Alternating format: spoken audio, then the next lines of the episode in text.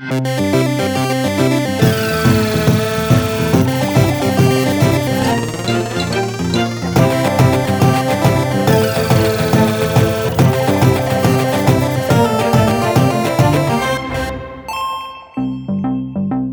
это подкаст «Деньги пришли», трое его ведущих. Я Саша Поливанов. Я Илья Красильщик. И Альфа-банк. И Альфа-банк. Э, мы всегда говорим э, в этом подкасте о том, как мы неправильно тратим деньги, и нам кажется, что мы такие уникальные в том, что мы так неправильно тратим деньги. Слушай, мне так давно не кажется. Это нечестно. Это не, это не так. Мы, когда начинали вообще этот подкаст, мы решили сделать финансовый подкаст, который ведут люди, которые ничего не понимают в финансах, и подкаст, прежде всего, про личные финансы, у которых ведут люди, у которых всегда плохо с деньгами. Но мы это делаем довольно давно, и за это а время с деньгами я все убед... так же плохо. С деньгами все не сильно лучше, по крайней мере, с тем, как э, мы тратим эти деньги. И за это время я скорее убедился в том, что это кажется, что мы такие особенные, мы все время совершаем какие-то странные, нерациональные действия с деньгами. Кажется, таких людей большинство, потому что я увидел много героев в нашем подкасте, которые умеют тратить деньги, и они все, мне кажется, наоборот, уникальными. Это точно не большинство. Мне кажется, большинство людей действительно это делают максимально неправильно. Да, но до этой неправильности они как бы сами доходят. Их С помощью соб... нашего подкаста. Их собственная неправильность. Вот именно, что они уникальные, что они сами дошли до того, как неправильно потратить эти деньги. А как мы сегодня, я надеюсь, узнаем из э, этого Не до конца выпуска, понимаю, что ты имеешь в виду. Каждый считает, что его случай уникален. И я так считаю, и уверен, что и ты так считаешь. Но мы все подчиняемся каким-то общим правилам, экономическим и каким-то паттернам, которые давно изучены. Поэтому впервые в истории Не нашего просто подкаста... так ты употребляешь слово «паттерн». Это значит, что у нас умный подкаст сейчас будет. В эфире передача «Деньги пришли». Да, паттерн я слово просто так не употребляю. Впервые в истории нашего подкаста у нас будет подкаст с человеком, который много понимает про экономику и как устроено товарно-денежные отношения в в Между нами. Впервые в нашем подкасте будет человек, не который будет представить пример какого-то способа тратить деньги, а наоборот, который смотрит на нас, как на подопытных кроликов, и может рассказать, что с нами на самом деле происходит. Впервые в нашем подкасте будет человек с степени, степенью по экономике, PhD, так. доцент Международного Чего института экономики. Чего не скажешь обо мне? И обо мне, впрочем, тоже. Это самый странный способ тебя подеть. Да, да, да, продолжай. PhD по экономике, доцент Международного института экономики и финансов Высшей школы экономики, заведующий лабораторией экспериментальной поведенческой экономики. Чего не скажешь про тебя? Старший научный сотрудник Института мировой экономики и международных отношений РАН Алексей Белянин. Надеюсь, все правильно? Считаем, что да. Добрый вечер всем. Добрый. День, утро, какое время суток у кого. Саша, можешь, пожалуйста, объяснить, что такое поведенческая экономика? Я надеюсь, что это сделаешь ты, потому что я до конца это объяснить не смогу. Я, в принципе, очень надеюсь, что Алексей сам объяснит, что такое поведенческая ну, попробуй экономика. ты, а потом мы посмеемся там с Алексеем вместе.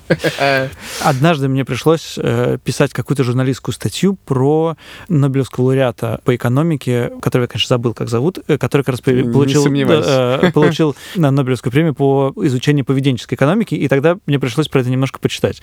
В общем, это наука на стыке психологии и экономики. Все-таки я работаю экономический журналист. Про то, как мы неправильно тратим деньги. Господи, про нас уже есть наука. На самом деле, наука есть довольно давно, потому что поведением экономисты занимаются по жизни. Да? Вот сколько экономисты себя знают, начиная с греков, там, да, греки, что понятие что слово экономика означает по-гречески ойкос — это дом, номос — это правило, закон. Да? То есть это наука о том, как надо правильно вести домашнее хозяйство.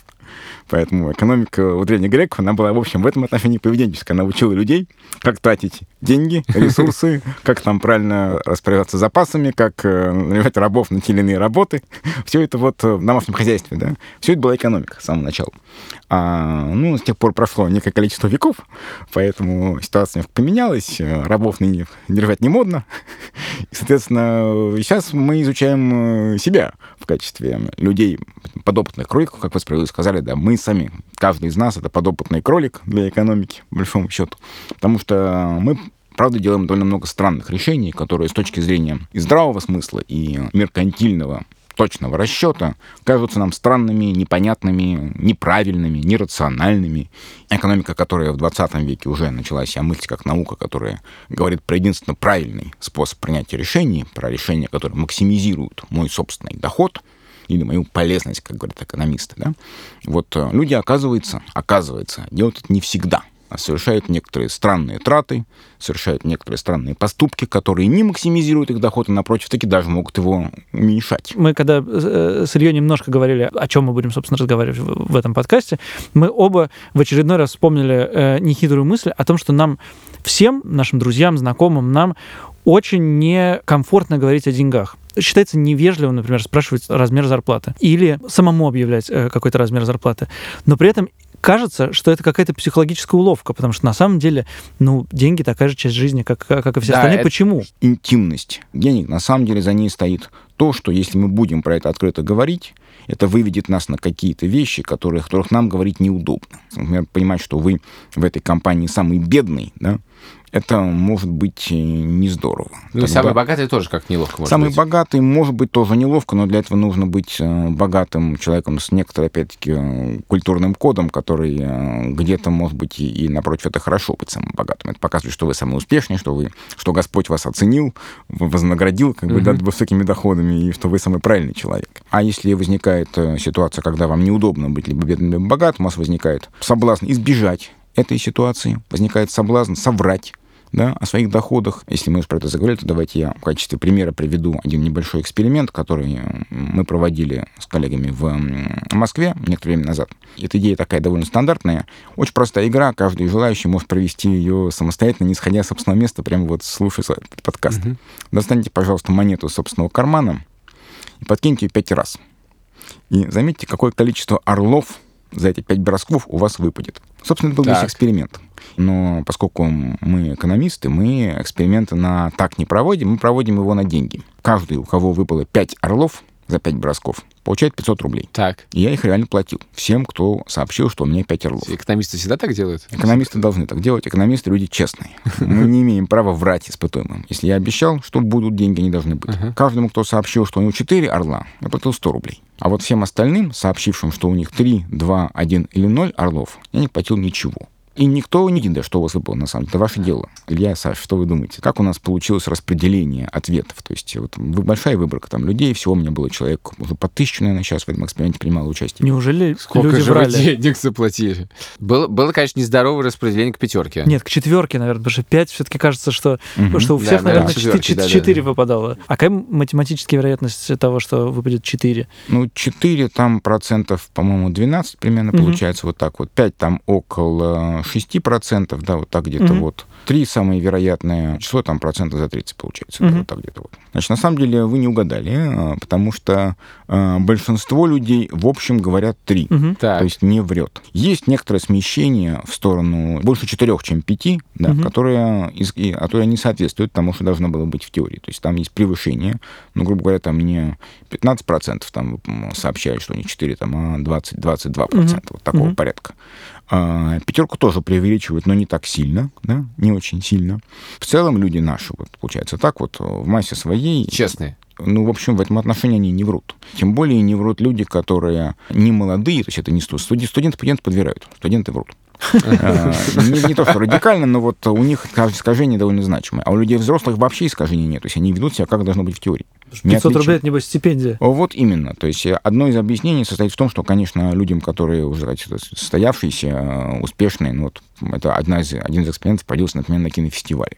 Угу. Люди, пришедшие в кино в свободное время, потратившие там 400 рублей на билет, сказать, наверное, они э, имеют некоторое чувство собственного достоинства, самоуважения, которое для них стоит им более ценно, чем выигрыш 500 рублей таким вот нечестным способом. Ну вот что еще интересно, получилось, что очень мало кто сообщал один угу. или два. Угу. Тоже нездорово вот, вот ноль сообщало нормально, как должно быть в теории, да, а вот один и два там было вымывание людей из этой категории. Почему? Да, вот это непонятно. Вот это как раз то, к чему я завел этот разговор, да, потому что для нас важно чувство, которое я испытываю, когда нечто делаю публично, да, то есть э, сказать, что у меня выпало четыре или 5. Ну, значит, я успешный человек, я выполнил задание, у меня была удача. Сказать, что у меня выпало 3, ну, мне почти повезло. Угу. Я вот не хуже, чем средний, да. Угу.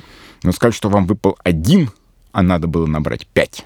Это то же самое сказать, смотрите, я лузер, я лопух, я лох. Надо было набрать 5, а я набрал один. Кто я после этого? Заметьте, что сказать, что у меня выпал ноль, это не так позорно, потому что, угу. смотрите, я экстремальный лох. Угу. Вот надо было набрать 5 орлов, а я набрал 5 решек. Это редкое событие, смотрите, я не похож на всех. Я уникален. У меня есть пример про то же, мне кажется. Мы сделали с Сашей, он и не, не только научный. с Сашей. Он не научный, но он на большой выборке.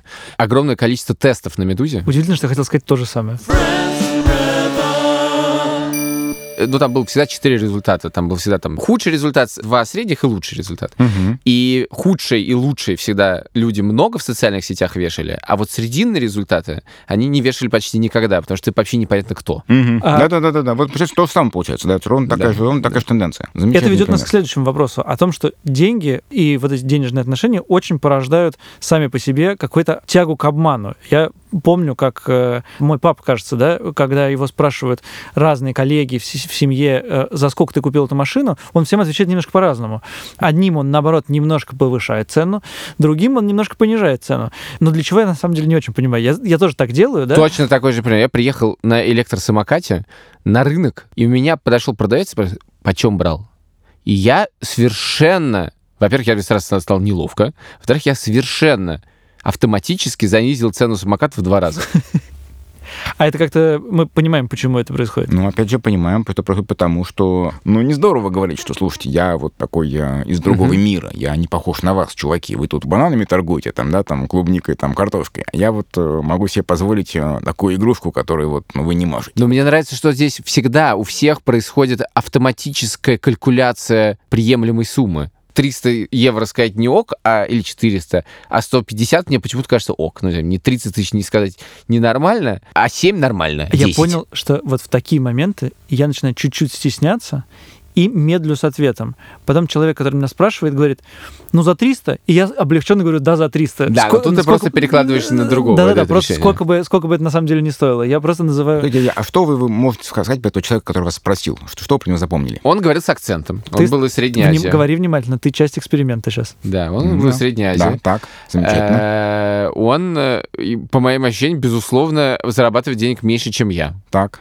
Он был мужчина, ему было лет, наверное, 40 с чем-то. Так. Больше я про него не помню ничего. Ничего, понятно. Но э, цвет кожи там... Э, ну, смугловатый. Бритый, не бритый. Бритый. Как одет? Э, просто, просто. Рубашку. Ну, видите, вот, пожалуйста, тут уже дали ответ на свой вопрос. Человек, который явно трудовой мигрант, скажем так, вот, да, uh-huh. который, вот, возможно, ну, гастарбайтер, либо, наверное, да, он зарабатывает меньше, чем вы. То есть вам не очень удобно этим человеком говорить ему, слушай, ну, ты вот, говоришь ему, что это макар стоит 500 евро, да? Uh-huh. Ну, слушай, ну, грубо говоря, вы этим, слушайте, ну, тебе он не по карману ну, парень, ты, в общем, отвались, ты лузер на этом празднике жизни, не, не, не на тебя эта игрушка. Вот человеку культурному так говорить в лицо фактически да, ну, не, неприятно. Все-таки да, но кажется, я что... в этом смысле автоматически в мгновение выдумываю сумму, которая, как мне кажется, да. ему будет ок. Да, да но да, в том-то и дело, да. что и она ему тоже, скорее всего, так же не ок. Ты, ты потому что про него ну, ничего я, не знаешь. Да, да. Mm-hmm, да, вы отвечаете себе, а не ему, конечно. На самом деле, довольно постыдное, получается, психологическое действие. Ты мгновенно за несколько секунд должен оценить человека Я по его совершенно да. внешним признакам, сколько он достоин в твоих глазах получать денег, чтобы ему это не казалось слишком дорогим. Нет, ну, Саш, я не соглашусь, что это постыдное действие, потому что, ну, в конце концов, э, кто сильно пострадал от того, что Илья сказал человеку неправду, а занизил эту сумму. То есть что тут стыдного, собственно говоря? Да, Наоборот. чего здесь стыдного? Я не знаю, тебе, конечно, не было бы стыдно, а мне, конечно, было бы стыдно за то, за что тебя. я оцениваю человека по очень внешним признакам. Вдруг он э, среднеазиатский барон, который владеет всем этим рынком. Ну, у нас никогда не будет другого шанса провести первое впечатление, правильно? Куда деваться-то? Ну, вот э, мы реагируем на сигналы, на зрительный образ, на ту, ту картину, которая у нас складывается перед глазами при первом взгляде на человека. Это, это естественная вещь, тут что-то стесняться. Ну, хорошо, похожая ситуация, но в другом контексте. Э, меня приглашают на собеседование на работу, и почему-то считается, что я был и с той, и с другой стороны, поэтому знаю, что должен первым сообщить сколько он хочет получать, твой контрагент. То есть ты, когда сидишь на собеседовании, ты пытаешься, чтобы тебе сказали, сколько они готовы тебе платить. А когда ты сидишь с другой стороны, ты хочешь, чтобы человек, который пришел к тебе на собеседование, сказал, сколько он хочет получать. Это, я понимаю, с точки зрения какой-то рациональной экономики, потому что хочется не заплатить больше и не продешевить. Хотелось бы, очень простой вопрос, сколько ты хочешь получать. Но люди не хотят это говорить прямо. Мы сами озвучили, почему это происходит. Потому что, конечно, это переговорная ситуация. Ситуация, когда ваши интересы находится в данный момент а, прямо противоположно интересам вашего контрагента, потому что чем больше получит э, работник, тем больше потеряет работодатель, да, задаст ему работодатель. За ту же самую услугу переплачивать не хочется никому. А, если можно было срубить побольше зарплату, хочется это срубить. С другой стороны, соответственно, лишний раз раскрывать карты и говорить, какие мои ожидания от моего контрагента. Конечно, это не хочется делать никому, потому что у них по определению в этой игре противоположные интересы. Но ведь можно завысить всегда. Обычно в этом не будет ничего страшного, потому что после этого начнется торговля. Нет, а Почему кажется, неловко а... сказать слишком большую сумму? А мне кажется, наоборот, же, очень, конечно, неловко сказать большую сумму. Вы, я что... понимаю, что неловко, мне тоже неловко. Почему? Потому что, например, потому что если ты слишком сильно завысишь э, по сравнению с тем, что хочет дать тебе твой потенциальный работодатель, он скажет, мне такой жадный работник, извините, неадекватный неадекватный. Я не такой неадекватный. Иди отсюда, парень. Ищи еще другого дурака, который столько тебе будет платить. Я могу ожидать, что работодатель по мне так подумает. Поэтому я это не скажу. Другое дело, что я знаю, что на этом собеседовании пришло еще там 5-6 человек на место, им тоже задают этот вопрос, и я как бы пытаюсь предугадать, что они говорят, чтобы сказать что-нибудь... Что-то, дружок, я не припомню тебе таких собеседований в последнее время, как мы с тобой знакомы. Нет, смотрите, коллеги, вот ровно такое собеседование производится регулярно и много раз в течение каждого дня по всему земному шару, называется аукцион. Uh-huh. И по большому счету, когда мы на аукционе, мы ровно то же самое делаем. Если на аукцион, допустим, идет на покупку чего-нибудь, да, то у нас есть N потенциальных покупателей, да, и каждый из них хочет купить эту вещь, выставленную на аукцион, за наиболее низкую возможную цену, но понимая при этом, что если он сильно занизит цену, кто-нибудь другой ее перебьет. Да? У меня есть э, выбор. Альтернатива моя какая? Я, я должен быть первым среди тех, кто конкурирует со мной на этом рынке, но не должен при этом слишком сильно завысить цену, чтобы не переплачивать. Uh-huh. Ну, тут, а тут обратная ситуация на рынке труда. Я предлагаю свой, свой как бы, товар, рабочую силу в данном случае, как говорил Маркс, товар рабочей силы, да, и я должен предложить его по такой цене, чтобы меня как раз купили, да, но чтобы при этом не слишком сильно продешевить. Это аукцион между вами и... Но это же в каком-то смысле очень такая какая-то игра с очень неполной информацией. Конечно. Ты, ты, это да. э, невозможно выиграть в игру с неполной информацией без какой-то удачи. Ну да, невозможно, но в игре с неполной информацией, опять же, это легко показать в теории, и в теории аукционы хорошо решены, да, у вас существует равновесная стратегия, оптимальная аукционы стратегия. Аукционы хорошо решены, это значит, да. что есть правильная есть. стратегия да. поведения да. на аукционе. Безусловно, да, да. И в принципе она сводится к тому, что вы должны называть цену, равную вашей истинной оценке, ну, либо немножко ниже, чем она там от, от аукциона зависит, да, как вы должны себя вести. А вы вначале э, говорили про то, что человеку часто неловко говорить про какие-то деньги собственные, потому что он в частности боится, что он этих денег лишится. Ну, в смысле, его грабят. Или просто заберут какие-то деньги, привлечет внимание. Ну, там, понятно. Всем чувства, я думаю, что это хорошо знакомо. Возможно, да. А потом привели в пример э, эксперимент, в котором э, люди, когда они могли абсолютно легко и безнаказанно получить 500 рублей, да. ничего для этого не, не сделав. Они их не получали. Вот да. мне это очень интересно, потому что вообще у меня есть какое-то внутреннее ощущение, что мы сильно преувеличиваем опасность потерять то, что у нас есть. Что я имею в виду? В принципе, мне кажется, базовое отношение к человеку к деньгам, то, что если он их где-нибудь оставит, ну или что-то свое, то это он немедленно потеряет, да, то есть его это обязательно украдут, да, он потерял что-то, все, это пропало. Он это положит, если положить деньги, они немедленно уйдут. То есть деньги это то, что если ты вдруг оставил бесхозно, оно немедленно исчезнет. Но весь мой личный опыт, ну не весь, конечно, но очень значительная часть моего личного опыта показывает, что если ты потерял что-то важное, например, кошелек или телефон, вероятность того, что тебе его вернут, значительно выше, чем если его не вернут. Почти всегда потерянные мной вещи ко мне возвращается, а у меня очень большая выборка в этом смысле. Я все время, все время что-нибудь где-нибудь оставляю. И это не только происходит там на работе или где-то, может быть, просто произойти посреди улицы, аэропорта, чего угодно, оно ко мне вернется. Случаи людей вокруг меня тоже показывают, что это происходит в большинстве случаев. Интересно, это как-то с научной точки зрения оценено? Мы вообще в мире живем, где всех э, все крадут, или все, или все честно, или все нечестно? Я уже понимаю, к чему вы клоните. Да, да, оценено, конечно. Ну, я... Да, в записи вы рассказывали про эксперимент эксперимент, результат которого мы не знаем, это правда. Но мне интересно, правда, как Давайте это я расскажу слушателям, о чем этот эксперимент. Это работа, которая опубликована была в этом году, в июне месяце текущего года, коллегами из... Э, тогда это были швейцарские экономисты, сейчас они работают в Штатах. Э, и работа называется э, Civic Honesty Around the Globe, то есть честность гражданских служащих по земному шару. Что они сделали, да? Они организовали группу швейцарских студентов, которые они заслали в 40 разных стран и в 10 городов в каждой стране. То есть это сотни mm. наблюдений. Не будем да? сейчас просто удивляться, это мы уже удивились да. до Это подкаста, большая-большая да. работа, она по всему земному шару. Россия там тоже есть. Россия оставлена на закуску. Да, спасибо. Да? Значит, и э, что эти люди делали? Они приходили в разные, опять-таки, по замыслу организаторов организации, как то банк, почта, государственное учреждение, там полиция, муниципалитет, учреждение искусства, то есть э, или образование, то есть это мог быть клуб, кинотеатр, школа, просто театр, да, угу. и обращались к сотруднику этой организации с буквально следующим текстом. Ну, мы сами не местные, мы тут туристы, да. Я вот нашел на улице кошелек, и протягивает кошелек, котором а, находится визитная карточка, обязательно, да, с контактом и адресом электронной почты местного жителя. Угу. По имени видно, что это местный человек. Там лежат какие-то записки, там ну, список покупок, например. Там лежит ключ и э, там может лежать э, некоторые суммы денег, может не быть ничего. Там, да? ну, нет, нет, нет, нет, вру. Сумма денег там была обязательно, она могла быть маленькой либо большой. Угу. Маленькая сумма денег примерно 13 долларов в эквиваленте, большая сумма денег примерно 95 долларов в эквиваленте местной валюты. Не будете ли так любезны, вот, вот эта вещь, наверное, нужна владельцу, пожалуйста, попробуйте найти его и отдать ему эту вещь. Говорил угу. самый швейцарский студент или студентка, опять же. А прежде а. чем вы расскажете о результатах этого эксперимента, Илья, вот как бы ты поступил, если бы э, к тебе обратился швейцарский студент на улице и передал бы тебе кошелек с ну, таким содержимым? Сейчас, я бы сильно удивился, почему он это делает. Ну, я, естественно, пошел бы искать его владельца, в этом у меня нет никаких сомнений. Я понимаю, Учитывая твой вопрос, неожиданно, честно говоря, для меня. Я хотел бы спросить, Александр, а как бы поступил бы ты? Нет, дело в том, что вот ключ меня очень смущает. Если там есть ключ, то я подозреваю, что он от чего-то важного, и э, я действительно mm-hmm. буду обращаться. А вот если там лежит маленькая сумма, то я просто, скорее всего, забуду про это. Я положу его где-нибудь в, в если шел до работы, на работе где-нибудь, и он будет валяться месяцами, потому что я буду думать, ну, надо написать, надо написать, ну, завтра напишу. Там карточки лежат. Mm-hmm. Mm-hmm. Нет, карточек там Знаете, нет. вот да, совершенно верно. Вот а, именно об этом, карточка там только визитная, да. Только визитная, там нет банковской. Там, да, а, ну, так, конечно, да. Речь именно об этом. Вот э, Саша совершенно правильно говорит, это так, так и получилось. То есть,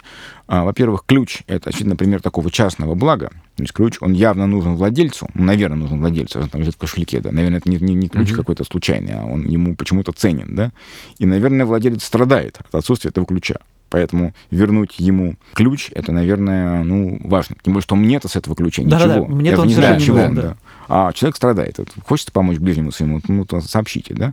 А про сумму денег вот какая интересная получилась штука. Если сумма денег была маленькой, то люди возвращали значимо реже, чем если сумма денег была большой. Угу. И опять же, именно по той причине, которую вы, Саша, только что описали, то есть э, слишком мелкая сумма денег, ну, 13 долларов, ну, наверное, большому счету не так он и страдает из-за того, что у него, да, у него они да. пропали, да. А вот 90 баксов, ну, как-то уже, наверное, человеку неудобно, да. И а вместе... различается ли по странам? А, э, стоп, назовите, пожалуйста, самую честную и самую нечестную страну. Самые честные оказались скандинавские страны. Самая нечестная оказался Китай. Китай, да. А про Россию пока не говорите, в конце подсказки скажите. В общем, большинство кошельков, как Илья правильно предположил, вернулись. То угу. есть в среднем по, по земному шару больше половины кошельков, которые так вот были найдены, опять же, они не, не имели, собственно говоря, возвращения кошелька, поскольку вернуть его было, строго говоря, некому, человека такого не было, да, угу. они мерили по количеству писем по электронной почте, направленную на тот адрес, который, естественно, был э, искусственно создан. А, то есть они не мерили, важно, они не мерили, да. вернулся кошелек с деньгами или без да. еще. Да, а, это мы а, не знаем. Да, жалко, они да. не мерили и это вот, да, они мерили просто обращение, что вот э, электронная почта приходит на адрес, угу. который создали организаторы, от организации, куда был этот кошелек принесен, с сообщением, что, слушайте, у меня тут вот есть ваш кошелек, не теряли ли вы его, давайте я вам как-то отдам. Ну, вот такого Интересно типа. еще, да. насколько отличается школа от э, суда, например. Да, там отличия некоторые были в некоторых странах, но, в общем, глобально вот они даже в акцент, кстати, сделан не на различия по институтам, которые не такие радикальные, а на различия по странам. По странам угу. они серьезнее, чем между институтами. Отличия, да. Да? Угу. И, э, в общем, да, вот, э, надо сказать, что Россия в этом списке... 40... Погодите, говорите, не говорите. Скажем Рано. в конце подкаста. Ладно, хорошо. Да, Все хорошо уговорили.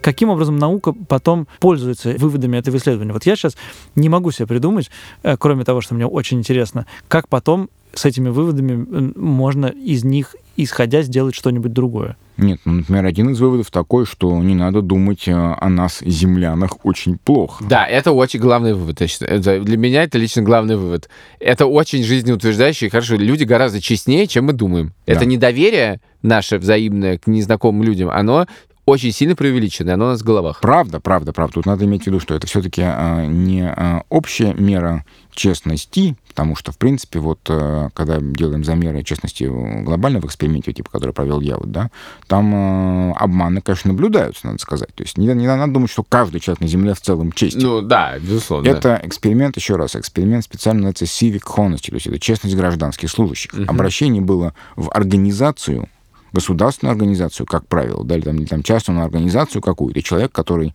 получил этот кошелек, к которому обратились, он представляет не, не от себя воспитывает, воспитывает имя организации, которая тем самым дорожит на своей репутации, туда какой-то отбор происходит не случайный, да, человек, как правило, в какой-то там форме там, или, или в юниформ, там, если это mm-hmm. какой-нибудь, какая-нибудь гостиница, да, он, он здесь on duty, он на работе, да, он на работе, он к нему обращается не как к прохожему, как вот к Илье, там, да, вот хипстеру в майке, там, да, который там на своем электросамокате рассекает по городу, да.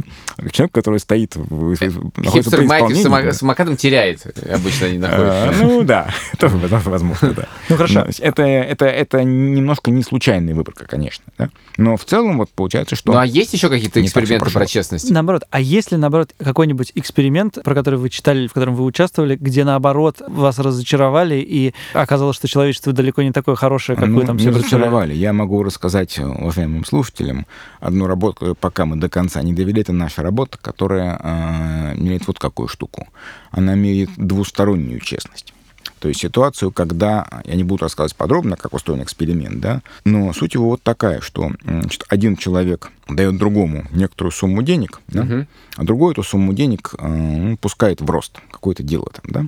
Значит, он должен потом поделиться с первым человеком частью этой прибыли. Ну, грубо говоря, есть инвестор, да, есть э, предприниматель. Инвестор отдает некоторую сумму денег, но не видит, какой конкретно доход получил предприниматель с этой суммы денег угу. а предприниматель должен вернуть ему какую-то часть этих денег, какую считает нужным сам. Вот в нашем эксперименте это устроено так. Собственно, главная часть эксперимента состоит в том, что инвестор в нашем эксперименте может проверить честность предпринимателя, может посмотреть, а сколько на самом деле заработал этот предприниматель. А предприниматель знает об этом? Да, он об этом ага. знает, конечно, да, да, да. И если он как бы обнаруживает, что предприниматель сообщает не тот доход, который он на самом деле получил, то есть нехорошо с ним делится, угу. да, то предприниматель подвергается штрафу, наказывается, да, и дележ происходит ровно пополам по тому, что предприниматель на самом деле по факту получил. Угу. Есть это вот правило такое, да? То есть если так. вас проверили, и оказалось, значит, что вы не сообщили инвестору, какой был у вас на самом деле доход, то то, что у вас на самом деле должно было быть, да, по мнению, опять-таки, инвестора, который проверил, да, он делит ровно пополам. Э, так. Инвестор же всегда будет проверять. А инвестор это тоже затратные действия. Он платит, а, он тоже за это тратит. Он тратит То есть деньги, это да. просто игра верь не верь, Да, да, да, да, да, да. Более того, инвестор сам может обмануть. И некоторые инвесторы наши, они это и делали. То есть они... Говорили, а, что они проверили, а на самом деле не проверяли? Нет, они проверяли и говорили предпринимателю, что у него на самом деле максимально возможный доход, делили его пополам. А, -а, -а. Предприниматель был честный и сообщал правдивый доход, который не максимально возможный. Ага. Вот так, так она была устроена, да? И э, там какая получилась интересная штука, что вот э, мы сравнивали эту игру с ситуацией, когда инвестор не может проверить. Ага. Вот то же самое, все только инвестор не может проверить.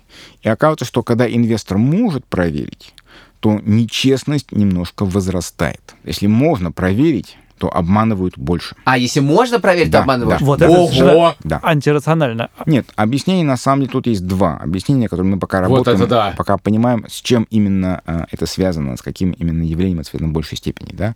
Во-первых, если вас могут проверить, то, ну, сказать, наверное, вам хочется, чтобы вас не проверяли, поэтому вы завышаете ваш доход, и откупаетесь от инвестора, ну, я тебе дал много денег, но не лезь ты ко мне больше в, в карман, да? Ого. Вот, вот угу. возьми, я, тебе, я, я, я тебе плачу хорошую зарплату там, да, вот. А, а где я беру эти деньги, ну, не твое дело, да, грубо говоря.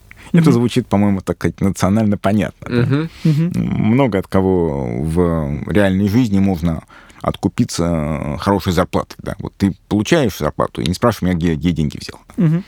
Молчи, да, молчи в да. тряпочку, правда? Да. Класс. А момент другой, который тут тоже может иметь место, и это тоже такое интересное, по-моему, свойство, а, заключается вот в чем, что если вы предприниматель, получили некоторую сумму денег от инвестора, а у вас низкий доход, вы должны ему вернуть мало. Он же вам деньги дал, понимаете? Он же на вас надеется. Он же в вас вложился. А вы, блин, не оправдали доверие. Угу. Неприятно, не здорово. Лучше я совру-ка я, что у меня был высокий доход, подерусь хорошо с, с инвестором, чтобы он был доволен, чтобы не подвести этого пацана, эту, эту там барышню, которая мне, вот мне, да. мне доверила, угу. да?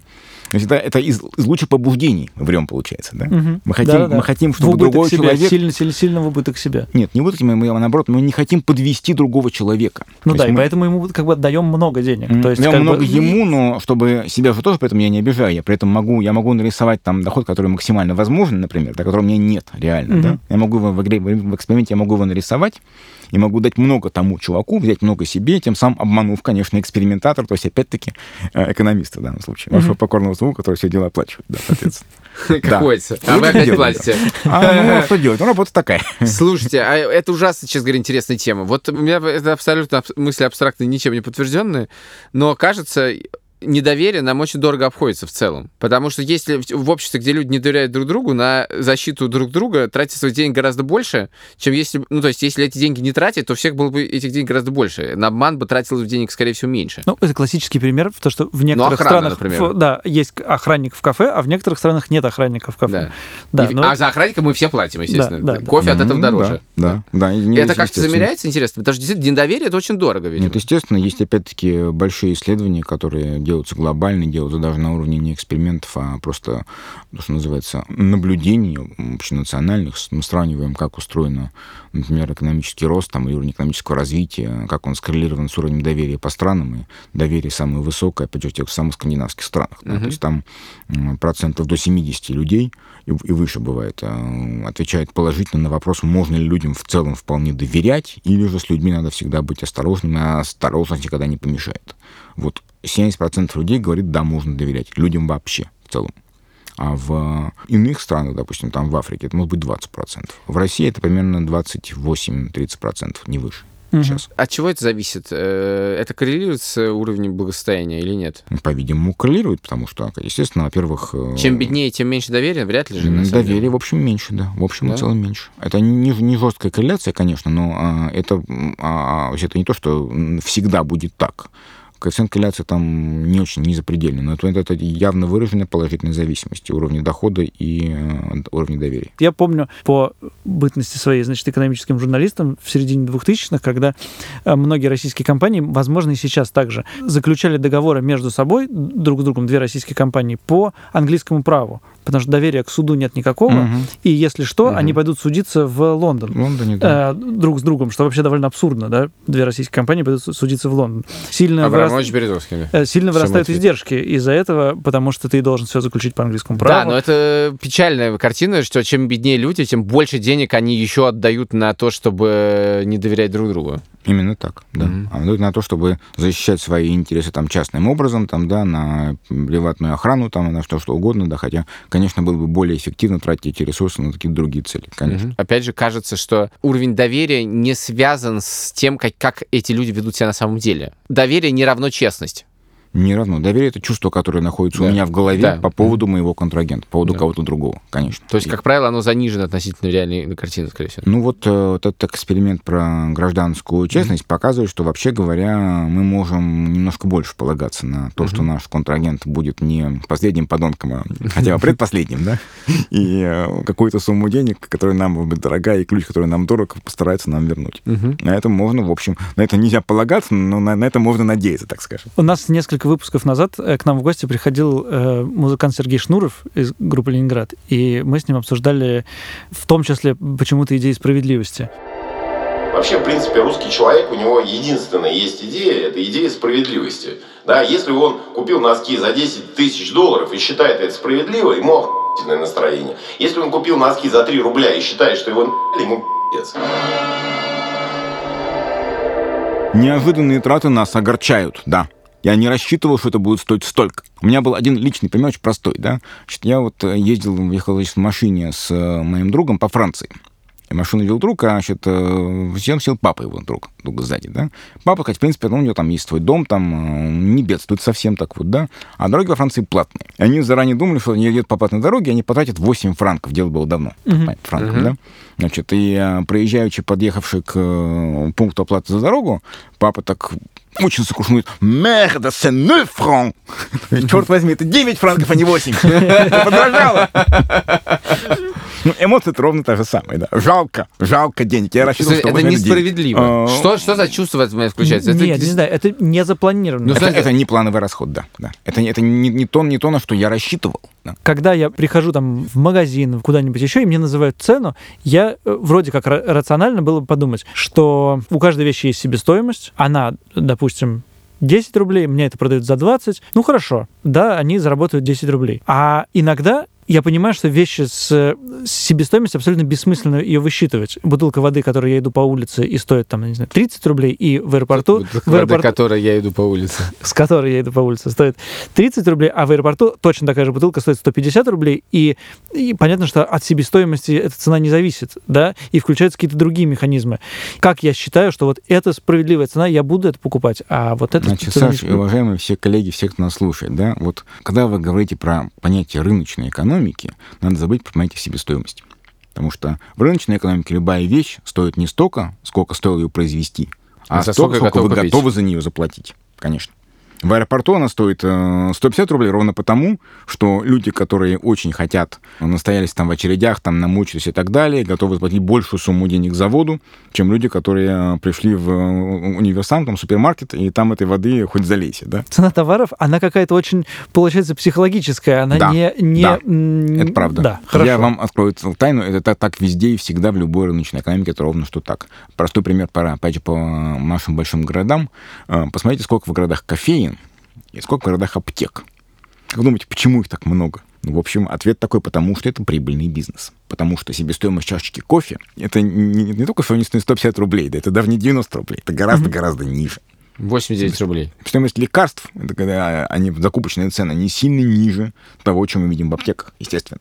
Потому mm-hmm. что их так много, потому что это прибыльный бизнес, потому что люди охотно платят за это деньги лохов, которые заплатят за это, вот, лохов, нас с вами, угу. 100 рублей и более, всегда найдется много. Мы, Саша, давно поняли, что деньги — это величина психологическая, потому что в реальности э, мы, вот эта вся э, шкала от нуля рублей до тысяч сотен миллионов, она на самом деле не единственная, да, мы все время живем в разных шкалах, да. Например, когда ты зарабатываешь, э, не знаю, 100 тысяч рублей, а все вокруг тебя зарабатывают миллион рублей, ты очень бедный, а когда ты зарабатываешь 100 тысяч рублей, а вокруг тебя зарабатывают 20 тысяч рублей, ты очень богатый.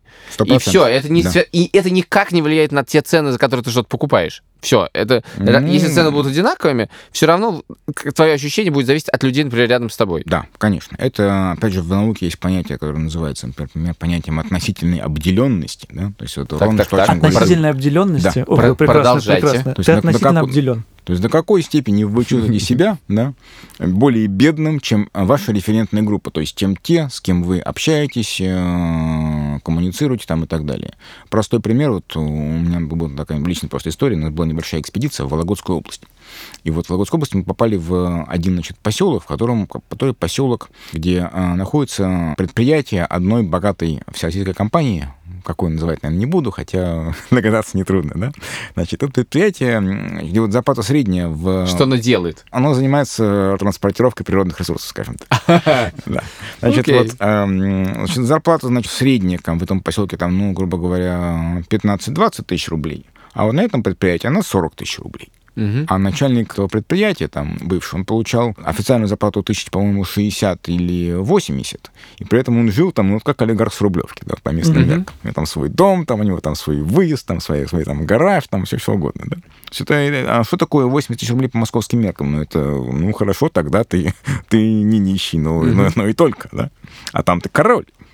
Ты король, да. понимаете? И все это, все это окружающие прекрасно понимают. Скажите, мы все знаем о некоторых э, психологических уловках, которые делают рекламщики для того, чтобы мы больше купили товаров. 99 рублей, а не 100 рублей и, и так далее. Мы же даже рационально понимаем, что нас пытаются здесь обмануть, и на самом деле это 100 рублей, а не 99.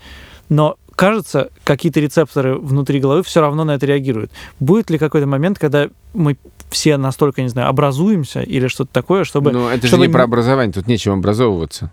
Ну, Ну, то есть мы знаем, что это образумимся, дело- образумимся. а, а- а про что? Ну да, образуемся. Будет ли момент, когда мы образуемся, и это перестанет работать? Или это такая вечная, ве- вечная М, штуки? Мы, как человечество, я думаю, мой ответ нет, не будет такого. Мгм.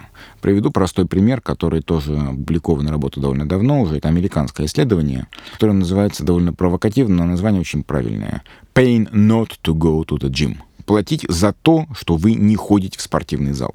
Мгм. В Америке, если кто, ну, понимаете, что в Америке э, люди, многие люди сейчас просто вот э, crazy about. Мания своеобразная, заниматься спортом, там, ходить Мгм. в спортивные залы.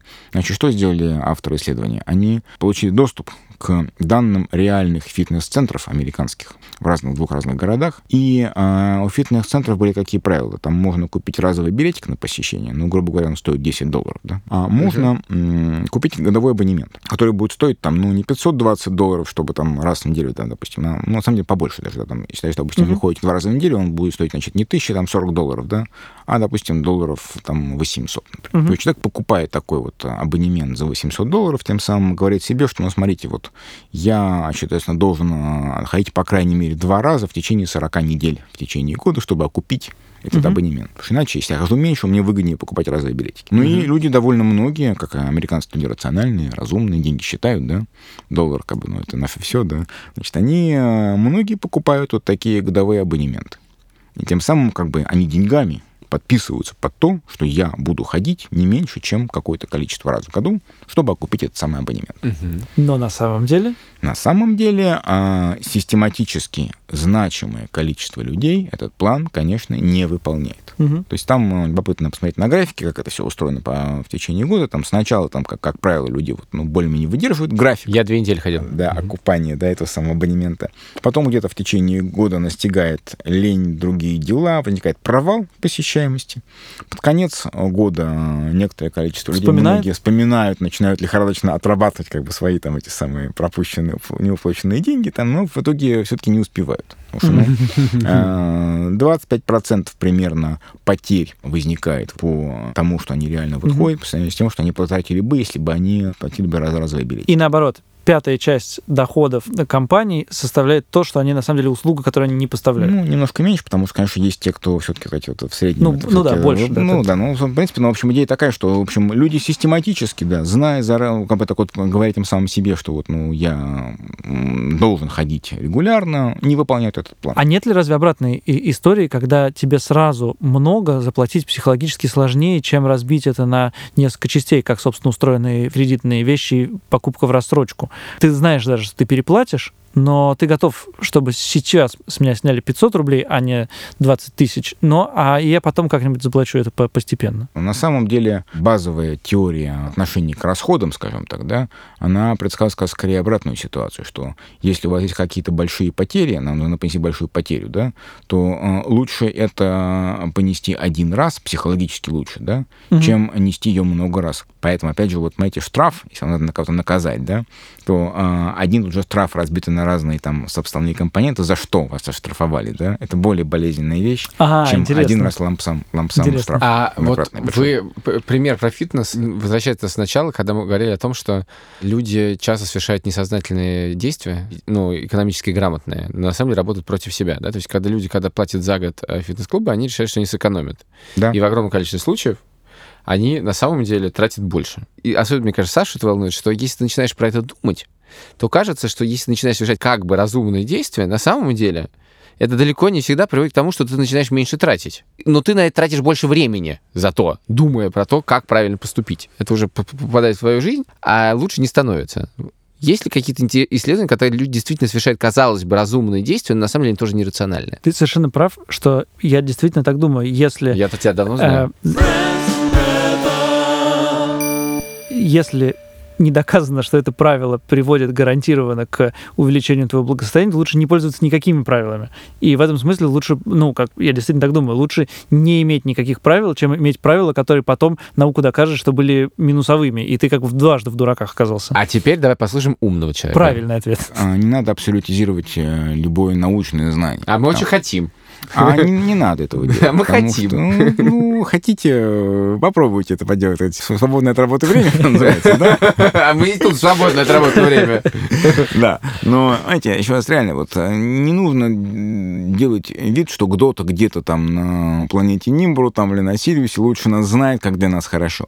Угу. Если вам очень хочется купить, там, не знаю, этот флакончик духов, и вы себе это, в принципе, можете позволить, ну, доставьте себе удовольствие, елки-палки. В конце концов, понимаете, ведь живем мы одного, да, что называется.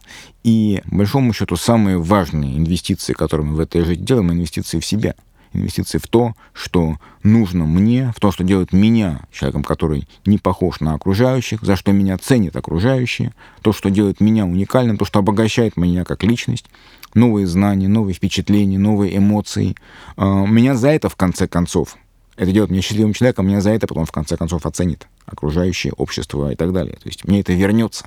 Пойти на лишнюю лекцию, послушать лишний э, подкаст. хороший концерт, подкаст тот же самый, да. Если это вам стоит удовольствие, доставьте себе это удовольствие, не стесняйтесь этого. Кстати, о лекциях. Давай скажем, Давай. что если вам, дорогие слушатели, понравилось... Если вы э, получили удовольствие от прослушивания подкаста. Если вы вдохновились э, научными экспериментами, о которых мы сегодня говорили, так же, как вдохновился я, например, так. то вы можете послушать лекции Алексея Белянина в пространстве In Liberty. Ты скажи дату, я проверю, прав ли ты. 8 ноября. Нет, 9 ноября, в субботу. Со скольких до скольких?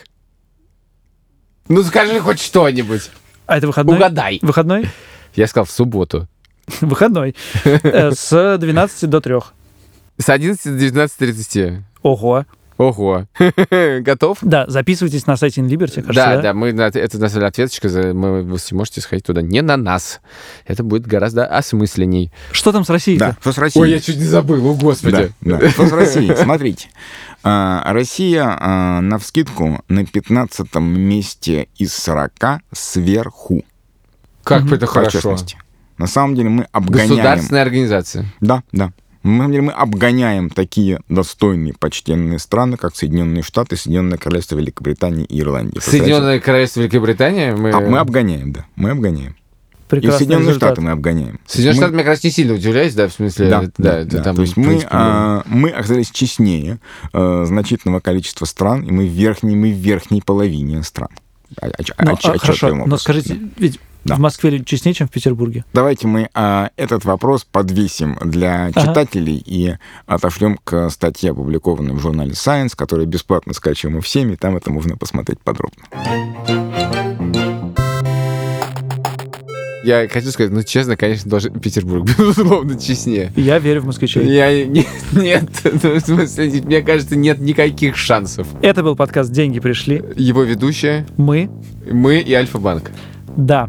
Ставьте нам оценки в приложении, пишите нам комментарии, пишите нам письма на адрес деньги собака пришли ми. Рассказывайте свои Нам истории. пришло несколько писем, спасибо. И мы, может быть, даже позовем вас в наш подкаст. А может быть, нет. А, а может быть... А может быть, да. Мы позовем вас и обманем. Ладно, спасибо большое. Это был подкаст «Деньги пришли». Пока.